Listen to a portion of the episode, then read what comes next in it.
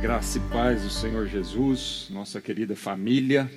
Estamos mesmo alegres por poder prestar culto de adoração ao nosso Deus, né? Nesses tempos tão difíceis, né? Tempos de profunda reflexão, é, tempos onde muitos de nós estamos desanimados, abatidos, tristes, né? Porque na verdade muitos de nós estamos funcionando né, fora de uma especificação de Deus para a nossa vida. Né? E se nós estamos fora de uma especificação de Deus para a nossa vida, nós estamos funcionando aquém do nosso potencial, vivendo muitas vezes de modo automático. Né? Quantos de nós estamos vivendo num automatismo, acordando dia após dia, né? indo trabalhar, enfrentando as adversidades da vida sem saber, sem saber de onde que a gente vem, sem saber quem nós somos, sem saber qual é o propósito de Deus para a nossa vida, sem sabermos é, para onde nós estamos indo. Né? O apóstolo Paulo, escrevendo a, a carta dele aos Efésios, no capítulo 4, ele faz um apelo, ele diz assim: Rogo-vos, pois eu prisioneiro do Senhor, que andeis de modo digno da vossa vocação. Muitas vezes o desânimo na nossa vida, a apatia, né, a tristeza na nossa vida, é justamente porque nós não estamos atendendo esse apelo da palavra de Deus para a nossa vida. E o apelo é: nós precisamos andar de modo digno da nossa vocação. Há uma vocação de Deus, há um propósito de Deus né, de quem, qual é a nossa origem. Precisamos conversar sobre isso. Precisamos aprofundar na palavra de Deus e descobrirmos da palavra de Deus é, a resposta para essas perguntas tão existenciais e tão profundas. Se a gente não souber dessas respostas, amado, a nossa vida vai ser simplesmente uma vida onde nós vamos sendo jogados de um lado para o outro, né, numa inconstância, sendo é, determinados pelas circunstâncias ao nosso redor. E Deus não nos criou para vivermos dessa forma. Nós não fomos criados para viver é, reagindo às circunstâncias ao nosso redor. Nós não somos criados para viver como uma expressão de quem somos uma, uma consciência da nossa origem, portanto, uma certeza clara de um propósito de vida para que todos os dias, quando a gente acorde, a gente saiba por que nós estamos acordando aquele dia, por que, que Deus nos deu mais um dia de vida aqui nessa terra, por que, que nós estamos né, correndo, por que, que nós estamos trabalhando tanto, né, por que, que nós estamos desempenhando todo. Precisamos responder essas perguntas. Eu tinha um amigo que ele sempre estava correndo, né? E eu chegava para ele e perguntava assim: "E aí, fulano, como é que você está?" Ele falou assim: "Correndo, correndo". E aí eu perguntava para ele assim: "Você está correndo de onde para onde?" Porque às vezes as pessoas acham que né, viver é só trabalhar, produzir e correr. Então, às vezes a gente pergunta às pessoas, e desde que elas estejam numa atividade muito grande, é, elas acham que estão então vivendo e cumprindo o propósito na vida delas, e não necessariamente. A resposta que nós temos que dar a essas perguntas não é que nós estamos correndo, não é que nós estamos, a nossa agenda está lotada, nós estamos fazendo tantas coisas, e fazendo, e fazendo, e fazendo, e fazendo. Não, não é isso. Mas nós temos que ir mais profundo, precisamos entender o que, que nós estamos fazendo, por que, que nós estamos fazendo, né? qual que é a nossa origem, de onde nós viemos, de onde nós estamos correndo e para onde nós estamos indo.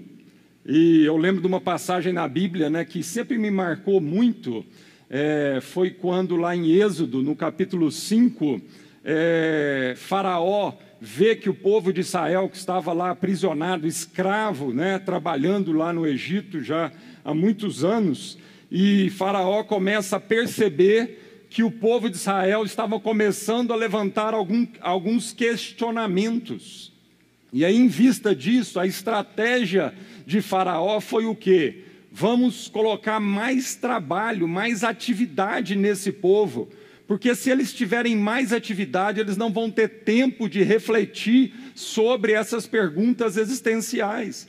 Eles não vão ter tempo de meditar qual é a origem deles, de onde eles vieram, quem eles são, a sua identidade como povo, como nação, e qual é o objetivo, o propósito da vida.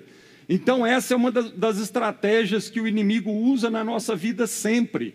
Vamos colocar, aumentar a carga de atividade sobre eles, para que então eles vivam essa vida nessa, nessa roda louca, né, de acordar, é, já correndo, já esbaforido, sair para o trabalho, às vezes nem voltar para almoçar em casa, voltar à noite, às vezes os filhos já estão dormindo, e aí então começa novamente isso no dia seguinte, não há tempo, não há momento para refletir, não há momento para fazer perguntas.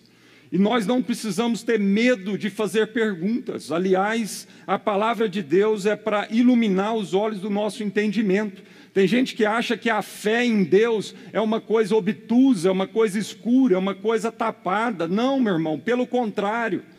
A fé ilumina os olhos do nosso entendimento. A fé na palavra de Deus, o conhecimento da palavra de Deus, a meditação na palavra de Deus, é para que então a gente possa refletir, a gente possa responder a perguntas mais profundas muito mais profundas do que apenas é, o que, que eu vou trabalhar, quanto de dinheiro eu estou gastando, onde eu vou passar as próximas férias, onde que eu vou morar, muito mais profundo do que essas perguntas. Tem perguntas mais profundas do que isso, que a palavra de Deus então revela para nós. E nós precisamos então conhecer o que, que a Bíblia diz a respeito dessas perguntas. Tome muito cuidado, porque essa é uma estratégia do diabo te colocar uma carga, uma sobrecarga de atividade para fazer com que você não pense, para fazer com que você não reflita. Nós estamos vivendo uma modernidade, amado, que nós precisamos discernir isso.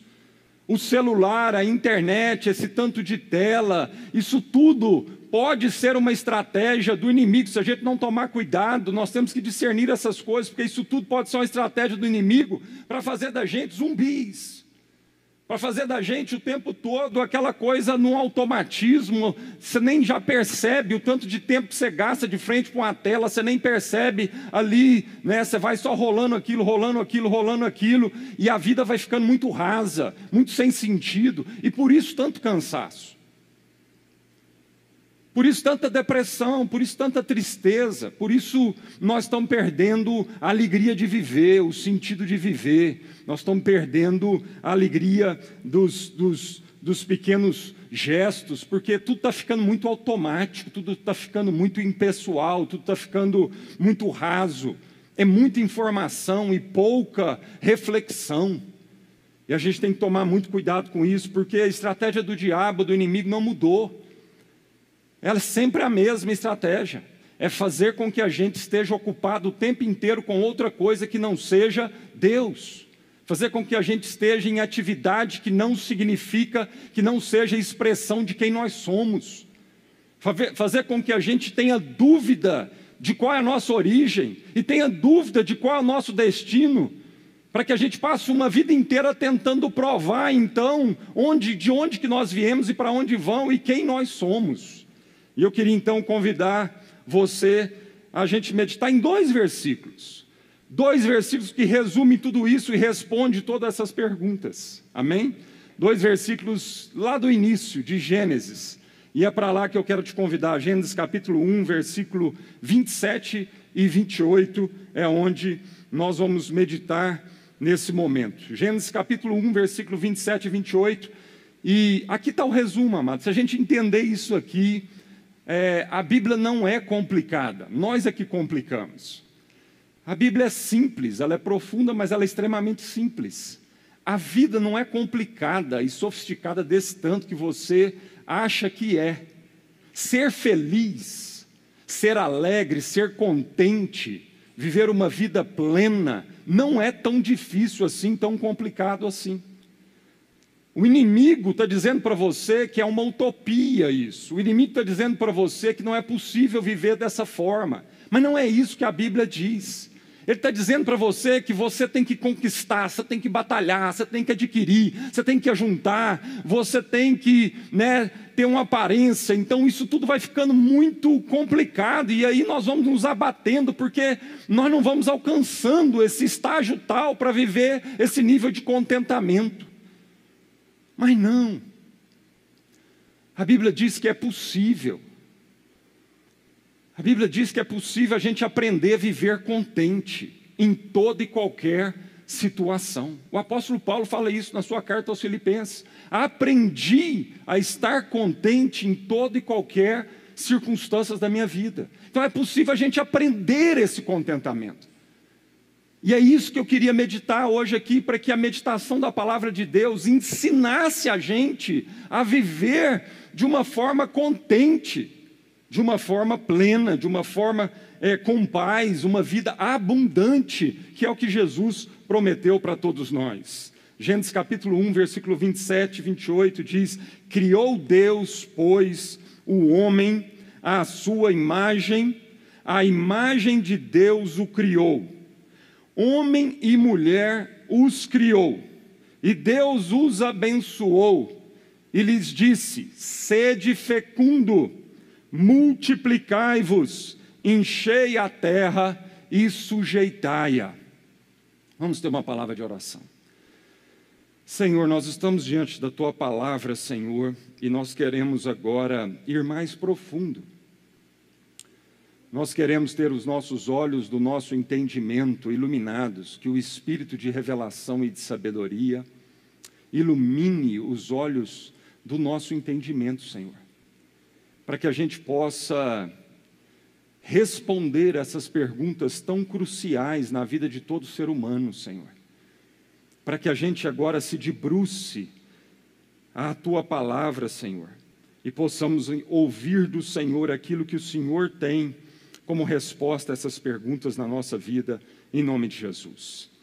Primeira pergunta que esse versículo aqui responde: Quem me criou? Essa é a primeira pergunta, uma pergunta altamente profunda, existencial e que faz toda a diferença na nossa vida. Qual é a minha origem? De onde eu venho? Será que a minha vida é, uma, é um acidente? Será que a minha vida é fruto de uma decisão de um pai e uma mãe que às vezes não decidiram me ter naquele momento e, portanto, eu escapuli, eu fui fruto de um lapso, eu fui fruto de um acidente, eu fui fruto de uma inconsequência de dois seres humanos imaturos que não planejavam aquilo. Será que é isso?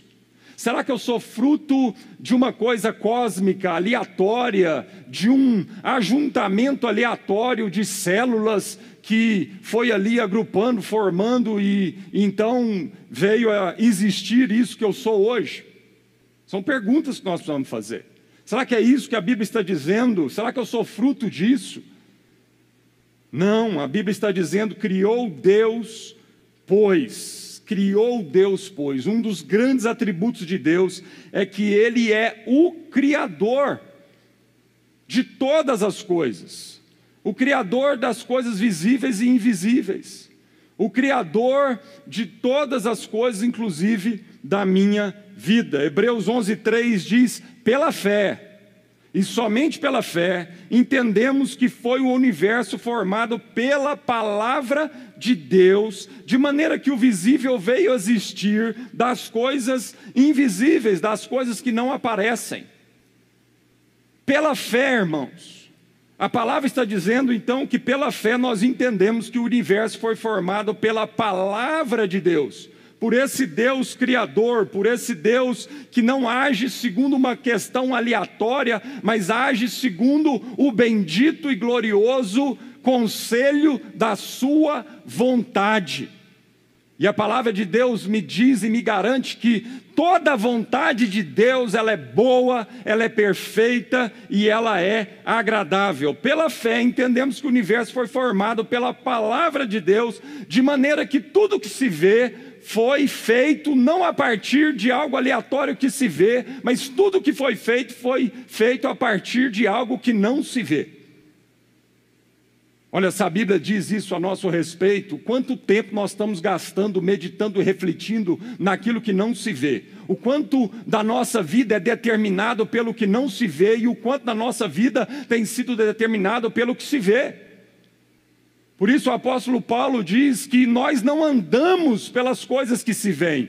A vida humana não pode ser definida simplesmente numa obviedade daquilo que está ah, patente aos nossos olhos, mas há algo mais na vida do que simplesmente aquilo que se vê.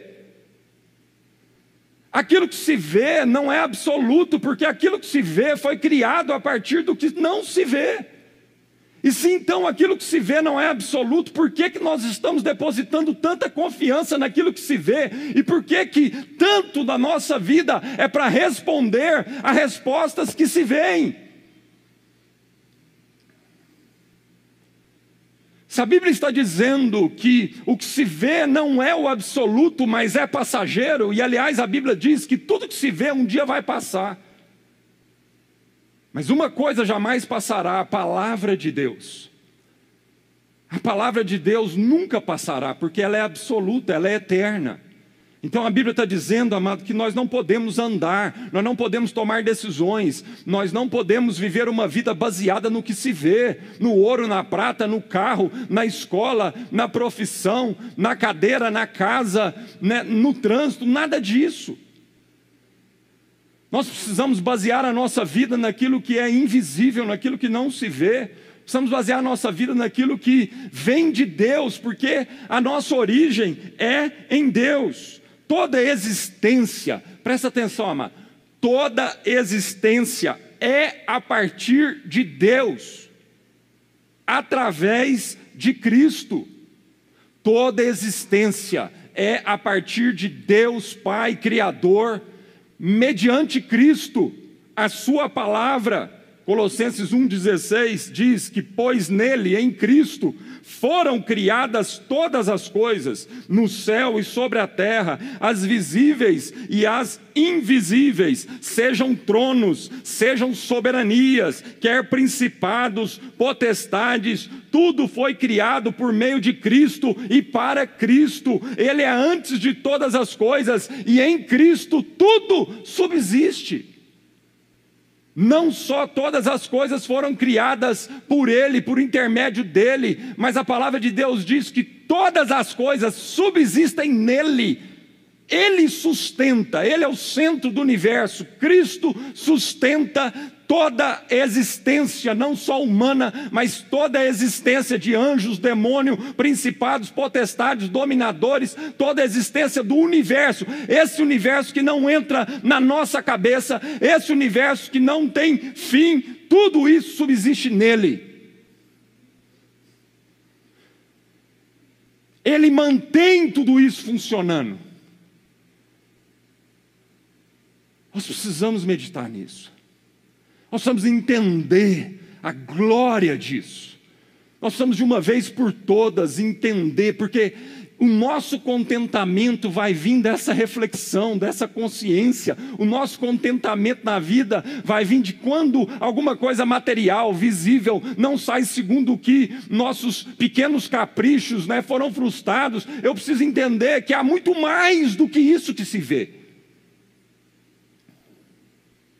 Há um Deus Criador que sustenta todas as coisas e que nos criou de uma forma maravilhosa. Por isso mesmo, Deus então chega para Jó quando Jó está lá desesperado, quando Jó está lá sofrendo tantas coisas do que se vê que fugiram ao controle dele e saíram das suas expectativas, e ele estava lá frustrado, questionando Deus a respeito de tudo na sua vida. Jó chega para Deus chega para Jó e diz o seguinte no meio de um redemoinho: Quem é este?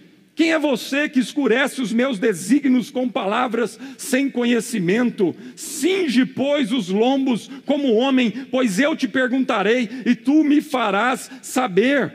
A palavra de Deus está dizendo para você e para mim agora: olha, apruma, cinge os teus lombos agora como homem, porque agora eu vou fazer algumas perguntas para você.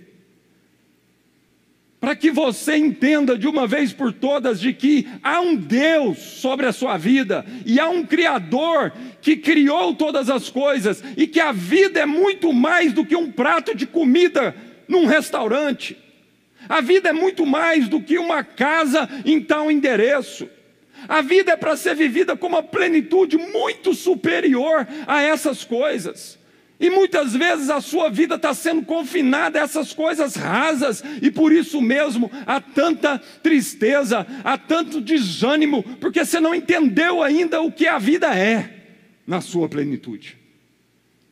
Cinge os teus lombos, apruma aí. E aí ele diz: Onde é que você estava, Jó, quando eu lançava os fundamentos da terra? Diz-me se você tem entendimento. É esse Deus que nos criou. E é a Ele que nós precisamos confiar. Por isso o salmista diz no Salmo 46, 10: Deus diz através da oração do salmista: Aquieta-vos, aquietai-vos e sabei que eu sou Deus.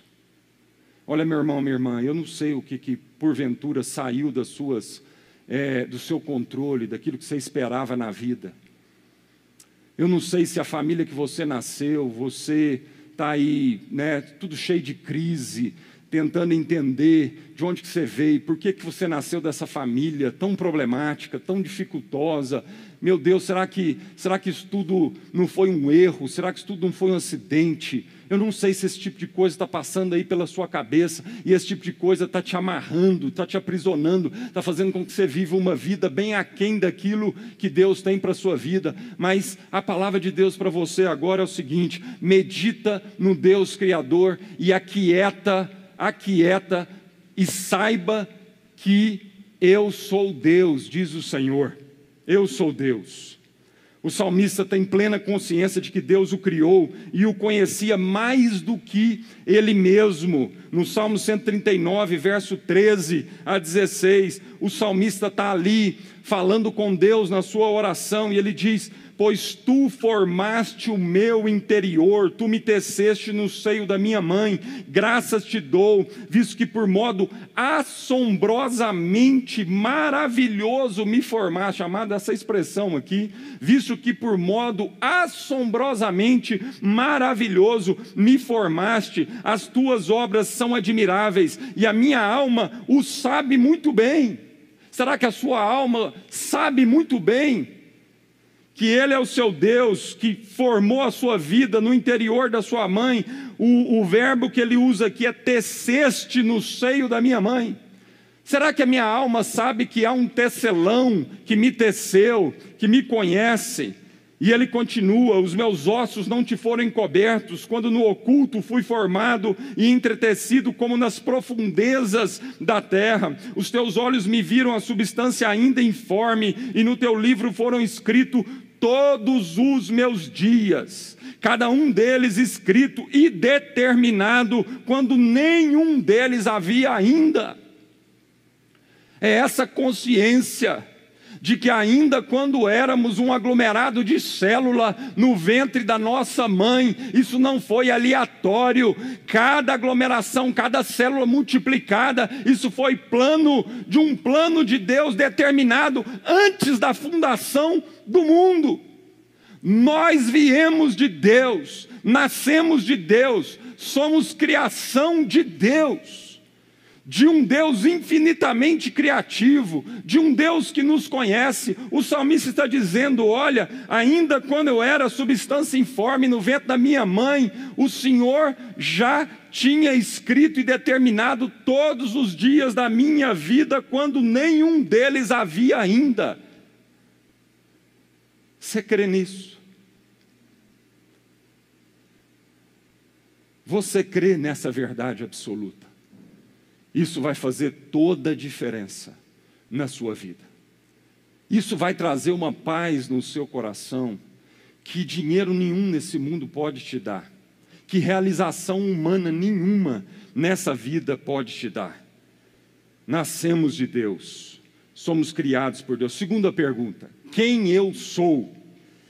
E aí, Gênesis 1, 27 e 28, que nós estamos lendo lá, diz: Criou Deus, pois, o homem à sua imagem, conforme a sua semelhança.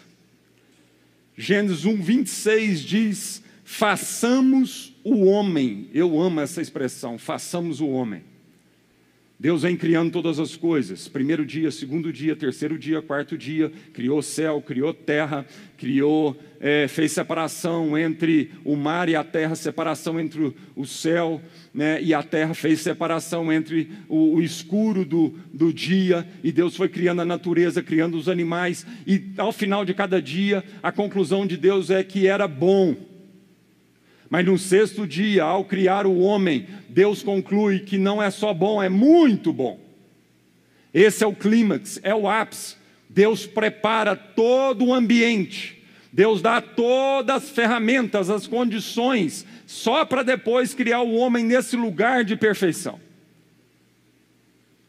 Agora, há uma expressão aqui no verso 26 que diz muito para nós. Porque todas as coisas que Deus foi criando, Ele foi dizendo: haja luz, haja aquilo, e Ele foi determinando e foi acontecendo, e, e, e, todas as coisas foram sendo estabelecidas pela tua palavra. Mas aqui nesse momento, na criação do homem, do ápice, Ele diz: façamos. Façamos. Ah, o verbo aqui é no plural mesmo. E o verbo aqui é no plural para dizer agora que a trindade está reunida e a Trindade está totalmente envolvida na criação desse homem, desse ápice. Façamos o homem. Salmo 8,5 diz: Fizeste-o, fizeste o homem, no entanto, por um pouco menor do que Deus, e de glória e de honra o coroaste. Deste-lhe domínio sobre as obras da tua mão, e sob seus pés tudo lhe puseste, ovelhas e bois, todos, e também os animais do campo, as aves dos céus, os peixes do mar e tudo que percorre as sendas dos mares. O Salmo aqui 8,5 diz que fizeste o homem, no entanto, por um pouco menor do que Deus, e de glória e de honra o coroaste. Nós viemos de Deus, fomos criados por, por Ele, mais do que isso a nossa identidade, a nossa natureza vem de Deus. Quem eu sou? Qual é a minha identidade? Eu fui criado e Deus me deu uma imagem que corresponde a uma semelhança, a uma identidade, a uma natureza, a uma essência, a essência de quem Deus é. Então, quando Deus cria o homem, macho e fêmea, Ele os criou e ele compartilha de si mesmo com esse homem. Ele não gera apenas uma criatura, mas ele compartilha da sua semelhança.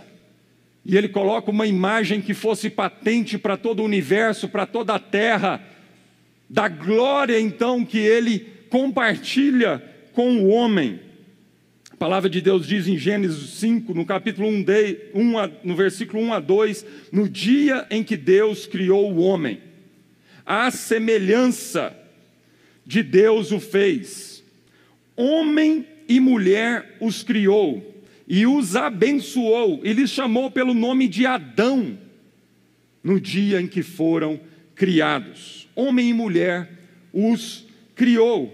Então, essa imagem de Deus, ela não é uma imagem naquilo que é um indivíduo macho.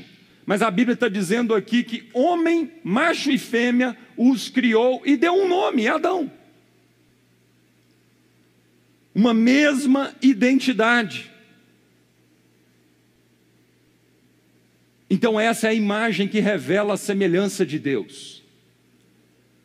Nascemos de Deus e recebemos essa semelhança recebemos essa identidade.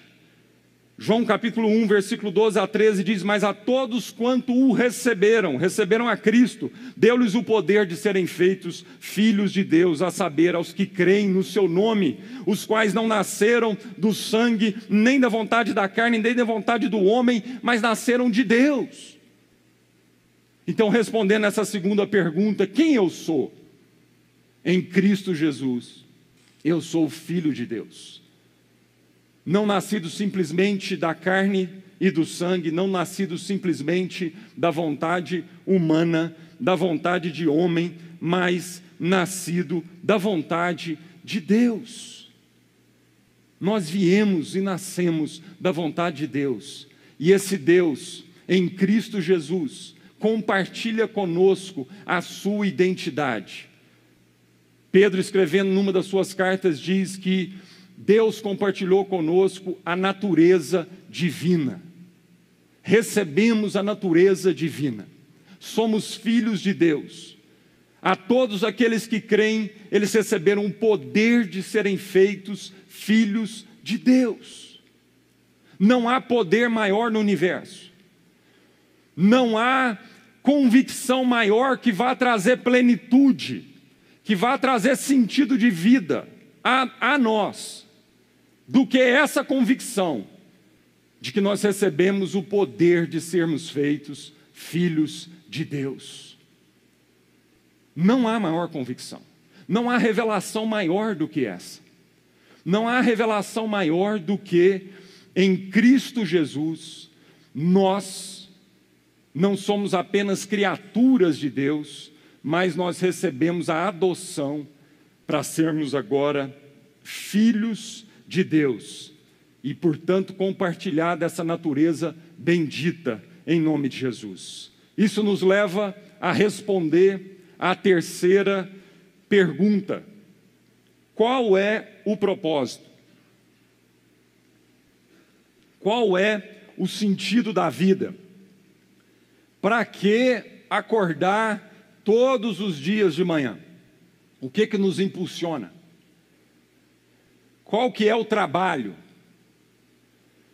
Por que que eu preciso viver? Qual é o sentido de ser família? Qual é o sentido de ter uma profissão? Qual é o sentido de ter posses? Qual é a razão disso tudo? E aí, voltando lá no texto original nosso, em Gênesis 1, 26 e 27, diz assim: E Deus os abençoou e lhes disse: Sede fecundos, multiplicai-vos, enchei a terra e sujeitai-a. Quatro coisas aqui que Deus colocou como propósito para a nossa vida. Mas antes disso, a palavra de Deus diz o seguinte: Ele os abençoou. Meu irmão, minha irmã, Deus já nos abençoou.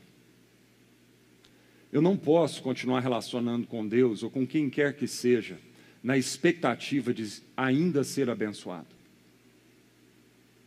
Está matando as pessoas, está matando os cristãos, isso está deprimindo muito crente que ama Jesus, que crê em Jesus, mas que não entendeu isso, que não inverteu essa ordem.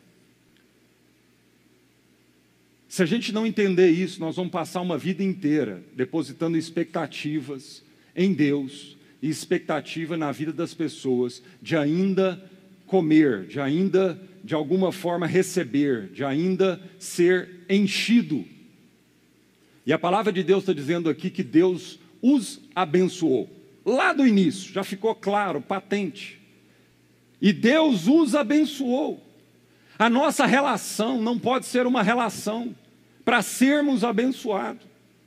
Isso já está determinado por Deus, isso já foi liberado. Paulo escrevendo isso a, a, aos Efésios, no capítulo 1, verso 3, e está lá no começo. Efésios é uma carta extremamente profunda e traz respostas existenciais profundas, de uma teologia muito profunda. E ele começa a carta por onde ele tem que começar, e ele deixa claro no versículo 3, depois da saudação, a primeira coisa que o apóstolo Paulo diz é o seguinte: Bendito Deus e Pai de nosso Senhor Jesus Cristo, o qual nos abençoou com todas as sortes de bênçãos espirituais nas regiões celestiais em Cristo. Isso é a base de tudo, a consciência de que Ele já nos abençoou, portanto eu não vivo uma vida na expectativa de ser abençoado, de receber, de comer, de ser enchido. Não, Deus nos criou e nos encheu. Nós nascemos cheios da glória de Deus. Ele já nos abençoou, tudo já foi preparado por Deus, Ele já nos deu toda a condição, todas as ferramentas, amado. Na parábola do filho pródigo, a gente fala muito do filho mais novo, mas a gente esquece que a parábola conta fala de três personagens, né? E a gente fala muito do pai com o filho mais novo, mas esquece do filho mais velho. E aquela parábola nos ensina muita coisa a respeito daquela paradigma, da forma de pensar daquele filho mais velho, quando ele fica extremamente enciumado, quando o mais novo volta, regressa à casa e o pai dá um banquete e põe anel, e põe vestes novas, e põe sandália, e manda matar o novilho, e aquele filho mais velho se enche de ira, se enche de indignação, de um senso de injustiça, um senso humano a partir do pecado de injustiça, e não uma consciência de uma justiça do reino de Deus, e ele enche o seu coração daquilo, e vai ali, e fica emburrado, abandona ali a casa, e o pai vai atrás dele. Da mesma forma, como o filho mais novo saiu, o mais velho também se recusa a entrar da casa. Ele estava voltando de um dia de trabalho. O pai vai conversar com ele. Ele fala assim: Olha, eu sempre estive com o Senhor. Eu me dediquei a minha vida inteira. Trabalhei, trabalhei, ralei, feito um condenado, feito um empregado do Senhor. O Senhor nunca me deu um bezerro para fazer um churrasco com meus amigos. E o pai vira para ele e fala assim: Meu filho, meu filho, tudo que eu tenho é seu. Porque você é filho, eu já te abençoei. Você faz parte de mim, nós somos um só. Você tem não só, não só as coisas materiais, mas você partilha de quem eu sou. Mas aquele menino não entendeu. E muitas vezes nós estamos na casa do Pai, nós estamos nos relacionando com Deus, e não ganhamos essa consciência. Ainda estamos vivendo, trabalhando, tudo que a gente faz é na perspectiva de ganhar um favor, uma migalha de Deus, achando que com o nosso muito fazer nós vamos comprar esse favor de Deus, ou vamos fazer tudo certinho para que no final, né, na balança de prós e contra, a Deus possa nos abençoar. Vida miserável, quem vive dessa forma não entendeu nada ainda do coração de Deus. Quem vive dessa forma vive como escravo, vive como servo, vive com uma mentalidade de empregado, e o Senhor quer mudar, transformar, porque a nossa origem, nossa identidade é que nós somos filhos. E tudo que nós estamos conversando aqui faz toda a diferença para todos os detalhes da sua vida.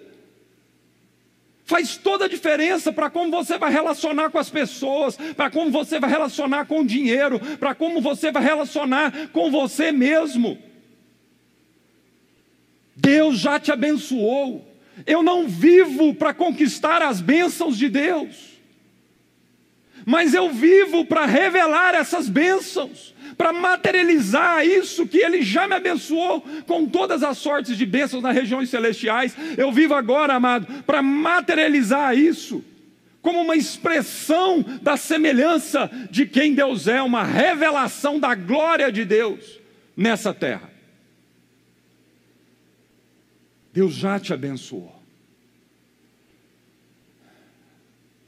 Para de viver e se relacionar. Como um buraco negro do universo que tem que ser enchido, enchido, enchido. Isso não tem fim. E as pessoas não suportarão estar com você. Porque ninguém vai conseguir encher essa carência. Ninguém vai conseguir encher esse buraco ele já foi enchido em Deus. Isso é uma mentira. Isso é uma mentira do diabo. A primeira e única mentira do diabo é essa, todo o resto é uma ramificação desta mentira. E qual é a mentira? A mentira é o seguinte: você não pode frutificar, você ainda precisa comer, porque Deus sabe que no dia que você comer, você então vai ser igual a Ele, isso é uma mentira. Ele já te criou a sua imagem conforme a semelhança e já te fez cheio e pleno para que você frutifique. Pega esse princípio absoluto de Deus, da Gênesis, da origem, do propósito que Deus criou a humanidade. Pega isso e traduza isso em todos os detalhes da sua segunda, terça, quarta, quinta, sexta, sábado e domingo. A minha oração é para que isso fique latejando na sua mente, no seu coração, quando você tiver que relacionar com o pai, com mãe, com o irmão, com um funcionário, com um patrão, com quem quer que seja, com o seu inimigo, que isso fique latente na sua vida para que quando você for estabelecer os parâmetros da sua vida e das suas relações, você saiba da verdade e você descarte essa mentira de uma vez por todas da sua vida que você ainda precisa comer.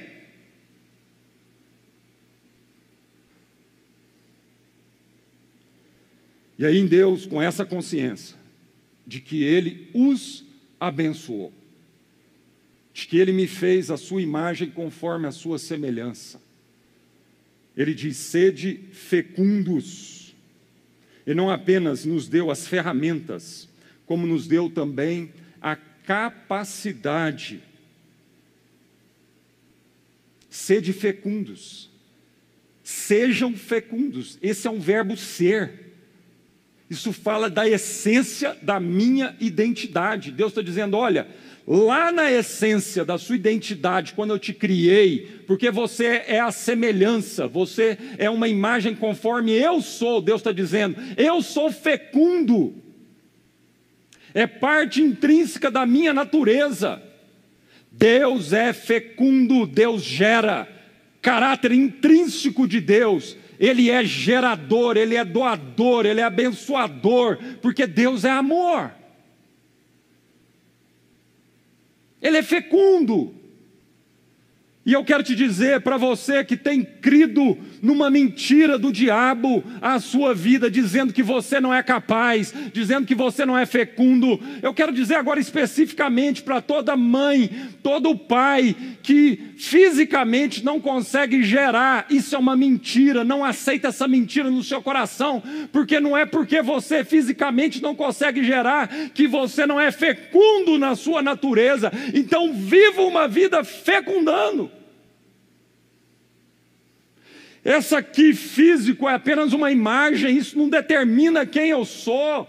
O que determina é a semelhança. Então, não interessa se eu tenho 90 anos de idade, se eu já sou impotente fisicamente. Com 90 anos de idade, eu quero dizer para você que às vezes está numa condição de impotência física, com 90 anos de idade, você é capaz de continuar sendo um homem que fecunda. Você é capaz de continuar sendo uma mulher fértil que gera em Deus.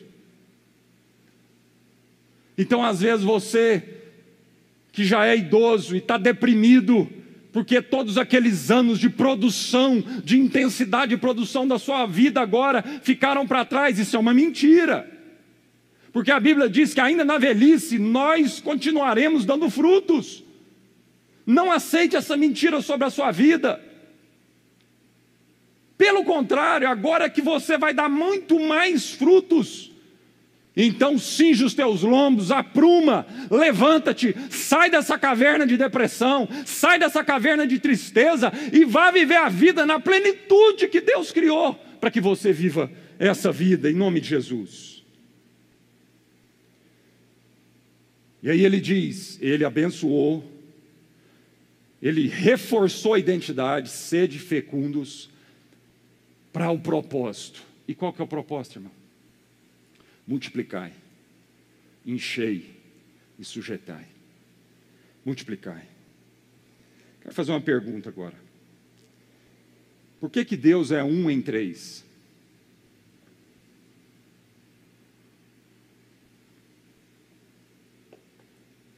Você sabia que Deus é um em três? Deus é um em três pessoas. E isso está na Bíblia inteira, apesar da palavra trindade nunca aparecer na Bíblia, do primeiro versículo de Gênesis, dos primeiros versículos de Gênesis, já está claro isso. No princípio criou Deus, o Pai, a terra e o céu. A terra era sem forma e vazia, e o Espírito de Deus pairava sobre as águas. E disse Deus: Disse Deus: haja palavra, expressão da Trindade. O Pai, o Espírito e a palavra, o Filho. Gênesis 1, 26. Façamos o homem, expressão da Trindade. A Bíblia inteira. Quando Jesus estava sendo batizado, o filho sendo batizado, se ouve uma voz do Pai do céu dizendo: Tu és o meu filho amado em quem eu tenho todo o prazer, e desce o Espírito Santo numa forma corpórea de um passarinho. Deus é um em três. Por que, que Deus é um em três? Porque Ele é Deus. Ele é. Por que, que Deus é um em três? Porque Ele é. Não existe uma razão que explique Deus. Porque Deus é antes de toda razão. Às vezes a gente fica tentando entender Deus e explicar Deus. Perca de tempo. Por que, que nós estamos querendo explicar Deus? Descortinar lá Deus. Por que, que nós estamos perdendo tempo tentando sempre explicar Deus?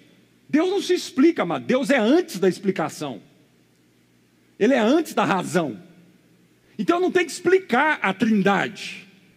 Ele é Deus, um em três, porque Ele é. Ele é Deus, Ele é antes de todas as coisas, antes da razão. Isso é a essência de quem Ele é.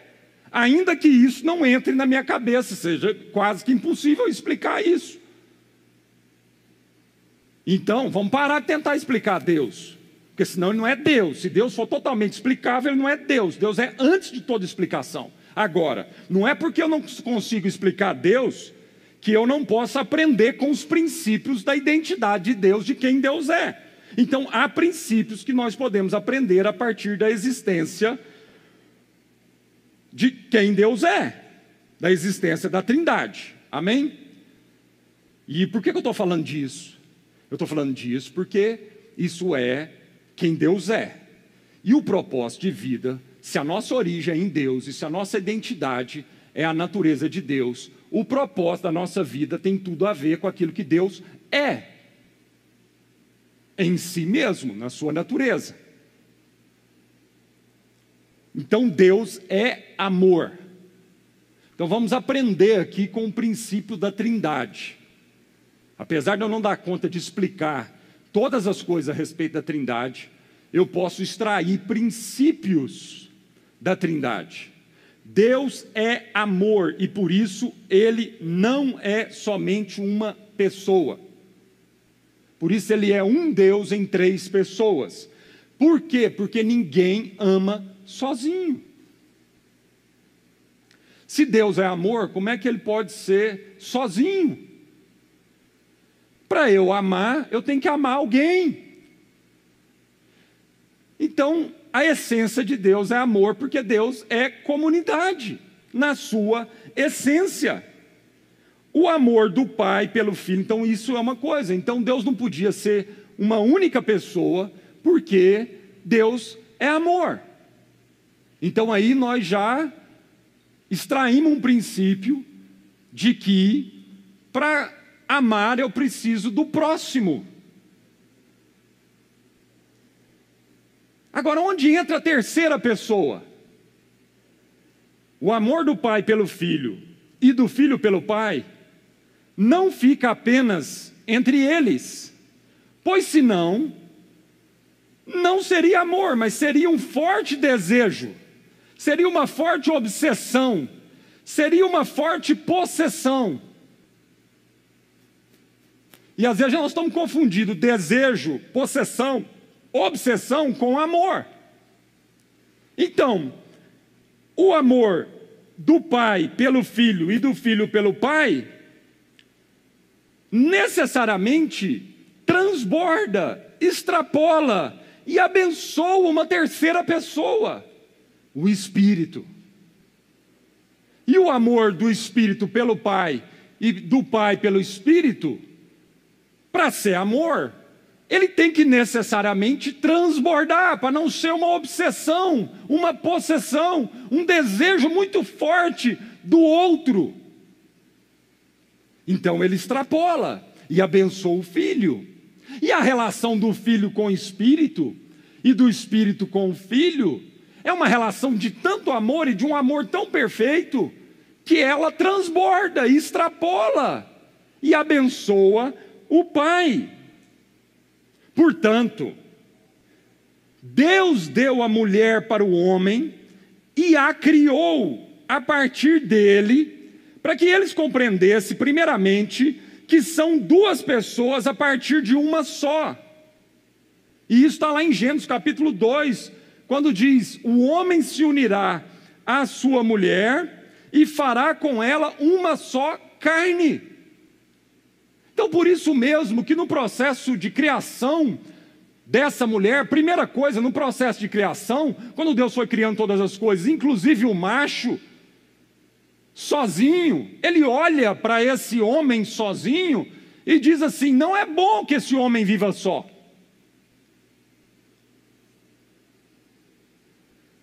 Por que, que Deus está dizendo que não é bom que esse homem viva só? E por que, que ele falando assim, eu vou fazer para ele uma ajudadora, idônea, que lhe corresponda? Porque na sua essência, a imagem de quem Deus é, não é uma imagem sozinha. Mas Deus é comunidade, Deus é família, Ele é Pai, Filho e Espírito Santo, Ele é comunhão. Então, se Deus criou o homem à sua imagem, conforme a semelhança, nunca poderia ser esse homem sozinho. Por isso, apesar dele criar em duas etapas diferentes, quando ele conclui cria mulher para o homem, ele diz isso: que Deus os criou conforme a sua semelhança, macho e fêmea os criou. A imagem é macho e fêmea. Não é o homem sozinho, porque a imagem de quem Deus é é comunhão.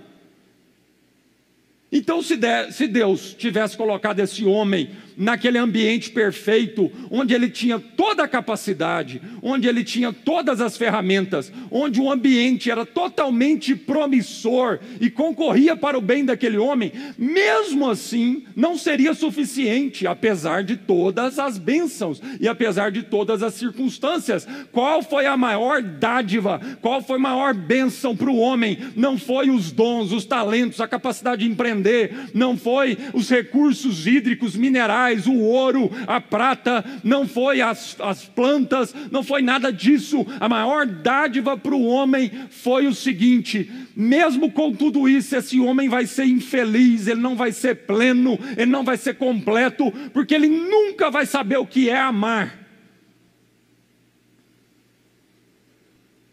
Por isso ele cria a mulher, ele diz: é preciso, eu vou criar a mulher. E é interessante, porque ele não cria a mulher do pó da terra como ele criou o homem do pó da terra. Ele tira a mulher de dentro do homem, para que fique patente para esse homem para essa mulher, que apesar de eles serem agora dois indivíduos, eles, a origem é a mesma, eles são um só. Por isso Deus fala lá em Gênesis 2: o homem deixará pai e mãe, se unirá à sua mulher e fará com ela uma só carne. Um mistério um princípio espiritual que a sociedade está quebrando esse princípio aí a toda hora por conta de um prazer de 15 segundos. Um prazer de 20 segundos. Está jogando toda essa glória, essa riqueza para o lixo. E depois a humanidade não está entendendo por que tanta depressão, tristeza, por que não há plenitude, completude de vida. Porque nós não estamos considerando a origem, a criação, o Gênesis, por que, que Deus nos criou.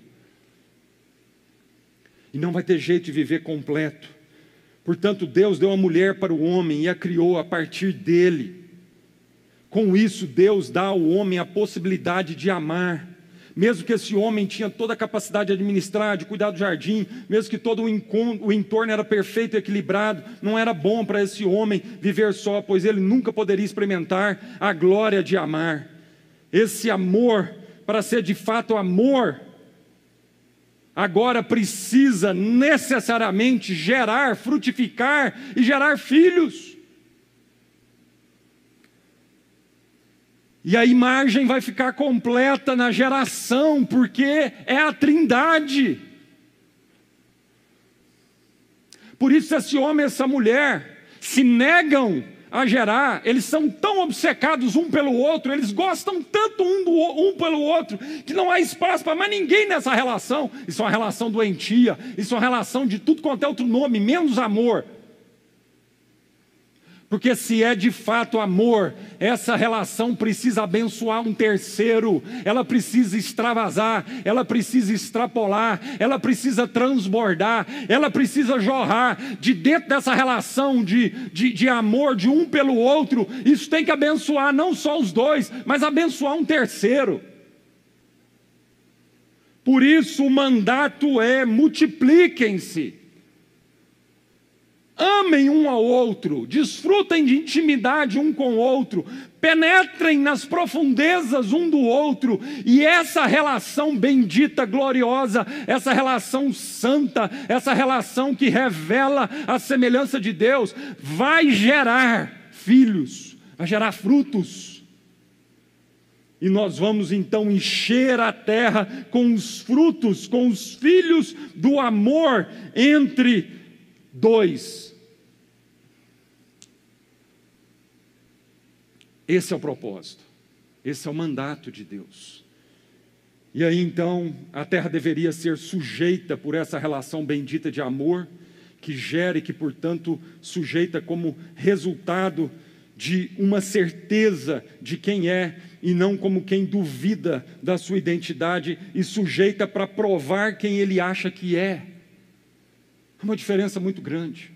Quando Deus fala, finalmente vocês vão sujeitar a terra, essa sujeição não pode ser fruto de dúvida de quem eu sou e então subjugar como quem duvida da sua identidade, da sua origem e do seu propósito.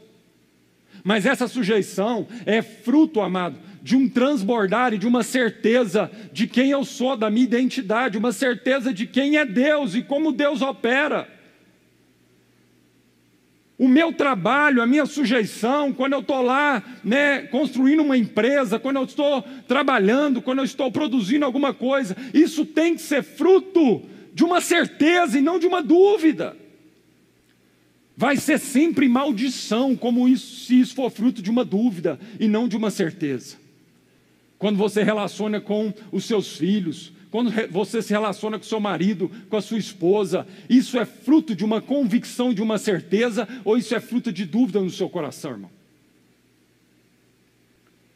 Que a gente seja maduro, que a gente deixe a dúvida para o outro e não para nós. Que todas as vezes que nossos filhos olhar para os nossos olhos, eles não encontrem ansiedade de um coração que está com medo de como que vai ser o futuro deles mas eles encontrem no nosso olhar a certeza plena de um coração que, a despeito das suas próprias limitações e falhas, crê que Deus é pai desses meninos e vai completar a obra que ele começou. E aí a gente empresta para os nossos filhos, a gente empresta para o próximo fé. O meu olhar é um olhar de fé e não de ansiedade. O meu olhar é um olhar de certeza e não de dúvida. Aí a gente corrige, exorta, disciplina como quem tem certeza e não como quem borra de medo. Não. Tudo que eu faço, tudo que eu produzo, eu produzo fruto de quem eu sou, como uma expressão, é uma materialização de algo invisível de uma convicção invisível de quem eu sou, em nome de Jesus. Então, sabe qual é a ordem de Deus? A ordem de Deus é essa aqui, ó. Deus nos abençoou para que a gente possa abençoar, multiplicar. Deus nos abençoou, nos encheu para que a gente possa esvaziar. É o que Jesus falou para a mulher samaritana. Jesus mudou o paradigma, ele só mudou a ordem na cabeça da mulher samaritana. A mulher samaritana vivia a vida inteira para encher, buscando água no poço, porque havia uma sede que precisava ser saciada. Quando ela encontra Jesus, Jesus falou assim: a ordem está invertida. O Satanás inverteu essa ordem lá no Éden quando ele diz o seguinte: quando ele planta uma semente de dúvida no coração desse homem e dessa mulher, e diz para eles assim: será que vocês são? Será que Deus não está de brincadeira com vocês? Será que Deus não está com medo do dia que vocês comerem da árvore do conhecimento do bem e do mal? Vocês vão se tornar a semelhança dele? Ele inverteu a ordem. E isso é a raiz de todo pecado na nossa vida. Todo pecado na nossa vida, você vai lá na raiz, essa é a raiz de todo pecado na nossa vida. Então é o seguinte, por isso que eu falei no começo que a Bíblia é mais simples do que a gente acha. Inverta essa ordem na sua vida. Inverta, medite nisso. Medite na, de forma prática, no seu dia a dia, nas suas relações, na sua relação com o trabalho, com o dinheiro, com as pessoas. Inverta essa ordem, traz para a ordem de Deus. A ordem do diabo é o seguinte: coma para você ser cheio, para você tentar ser igual a Deus. Então a ordem de Satanás é o seguinte: faça para que você creia em quem você é.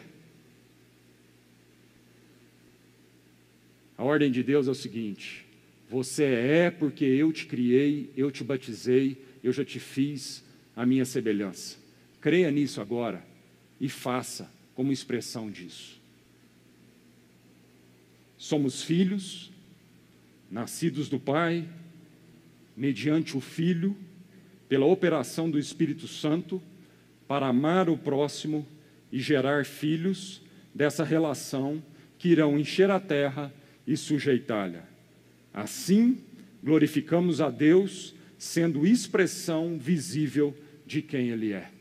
Que Deus te abençoe e que você inverta a ordem que Satanás pôs no seu coração e que você viva a ordem de Deus, para que você tenha uma vida plena, cheia de plenitude do Senhor, uma vida abundante, uma vida alegre, como alguém que doa como um fonte de vida, e não como um buraco negro, querendo tragar tudo e todos que estão à sua volta. Em nome de Jesus, vamos ter uma palavra de oração. Amém? Senhor, muito obrigado, Senhor, porque somos filhos nascidos do Senhor, com um propósito, a vocação de amar, expressando quem nós somos. Amar o próximo, Senhor amar o próximo, Senhor. Sabemos, ó Deus, então, que o propósito de vida é multiplicar. O propósito de vida é amar, Senhor. Nós não temos nada mais nessa vida a fazer do que aprender a amar. Todos os dias é para que a gente aprenda a amar, Senhor.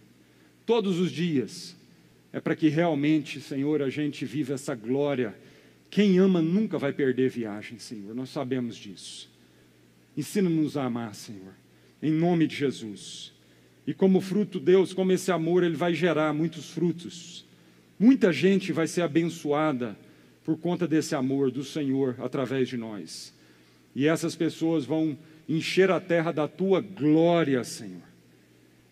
Então nós glorificaremos o Senhor através da nossa vida, amando e gerando filhos para o Senhor em nome de Jesus. Amém.